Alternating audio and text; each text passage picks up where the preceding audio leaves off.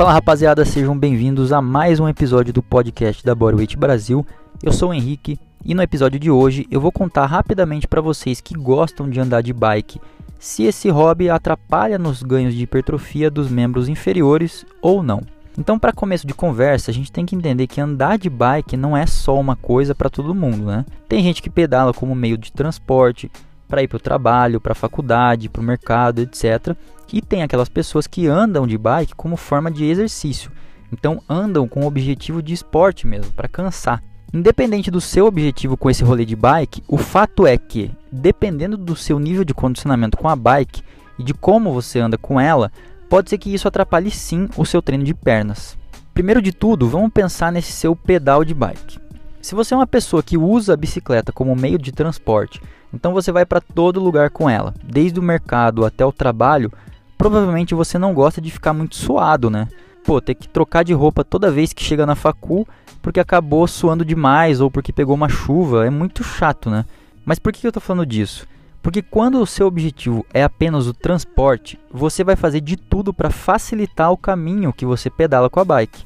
Isso quer dizer que você vai pegar o caminho mais fácil, mais rápido, com mais descidas, etc para que você não se canse tanto. Afinal de contas, às vezes você tem que pedalar mesmo quando está mais cansado, porque não é uma escolha. Né? Nesse caso, o teu tratamento com a bike não é muito de estou fazendo um esporte. Portanto, isso raramente vai te atrapalhar no treino de pernas. Você já está acostumado a fazer aqueles mesmos percursos de sempre, então o seu corpo, inteligentemente, acaba aprendendo como fazer isso utilizando o mínimo esforço possível. Dessa maneira, uma simples ida e volta da facul não vai afetar o seu leg day na academia.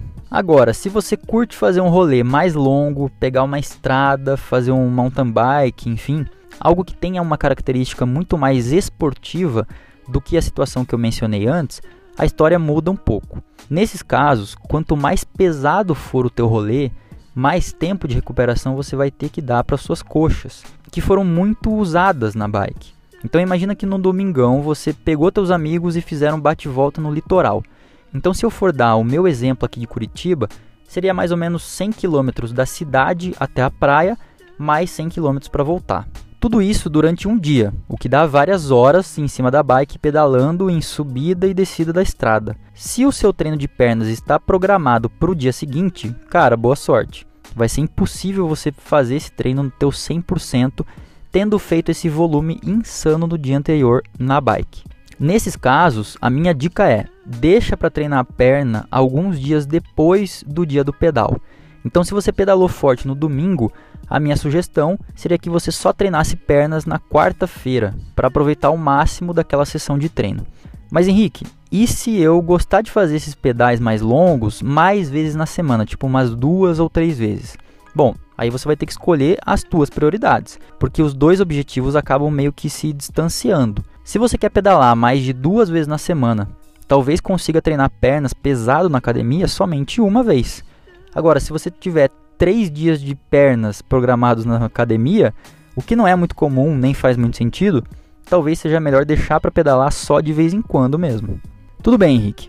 Eu decidi que eu quero focar mesmo é na musculação, mas eu não queria deixar de pedalar porque eu gosto disso. Como que eu posso fazer? Nesse caso, você pode fazer primeiro o teu treino de força tradicional, com seus agachamentos, afundos, etc, e usar o resto do treino para fazer uma espécie de circuito nas próprias bikes indoor da academia ou na tua bike mesmo, ao redor de um parque, por exemplo. Aí você organiza como se fossem séries e repetições de um exercício tradicional mesmo, com períodos de alta intensidade seguidos por um tempo de descanso. É lógico que não vai ser a mesma coisa do que agachar com uma barra nas costas, mas dependendo da inclinação que você fizer e da intensidade, com certeza vai ser um excelente complemento para o seu treino, principalmente pensando em resistência muscular. Então é isso, rapaziada. Espero ter ajudado a repensar o teu rolê de bike junto com os seus treinos de pernas para que você absorva o melhor dos dois. A indicação de música de hoje é um clássico do rap americano dos anos 90 e se chama Let Me Ride do Dr. Dre. Espero que curtam e até o próximo episódio. Valeu! Creeping, the back street on D's. I got my Glock cock, cause niggas want these. No sooner as I said it, seems I got sweated by some nigga with a Tech 9 trying to take mine. You wanna make noise, make noise. I make a phone call, my niggas coming like the Gotti boys. Bodies being found on Greenleaf with the fucking heads cut off. Motherfucker, I'm Dre. So listen to the play by play, day by day. Rolling in my foe with 16 switches. And got sounds for the bitches, cocking all the riches. Got the hollow points for the snitches. So won't you just walk on by? Cause I'm too hard to lift. And no, this ain't Aerosmith. It's the motherfucking DRE from the CPT. On a robbing spree, a straight G. Hop back as I pop my top, you trip. I let the hollow points commence to pop, pop, pop, yeah. Cause if it don't stop, I have to put my shit in reverse. Go back and take another spot. Cause I'm Rolling in my 6-4. with all the niggas saying.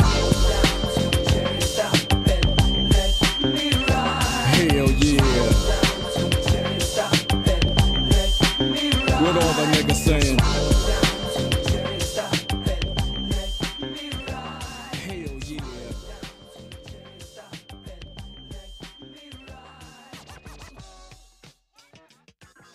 Just another motherfucking day for.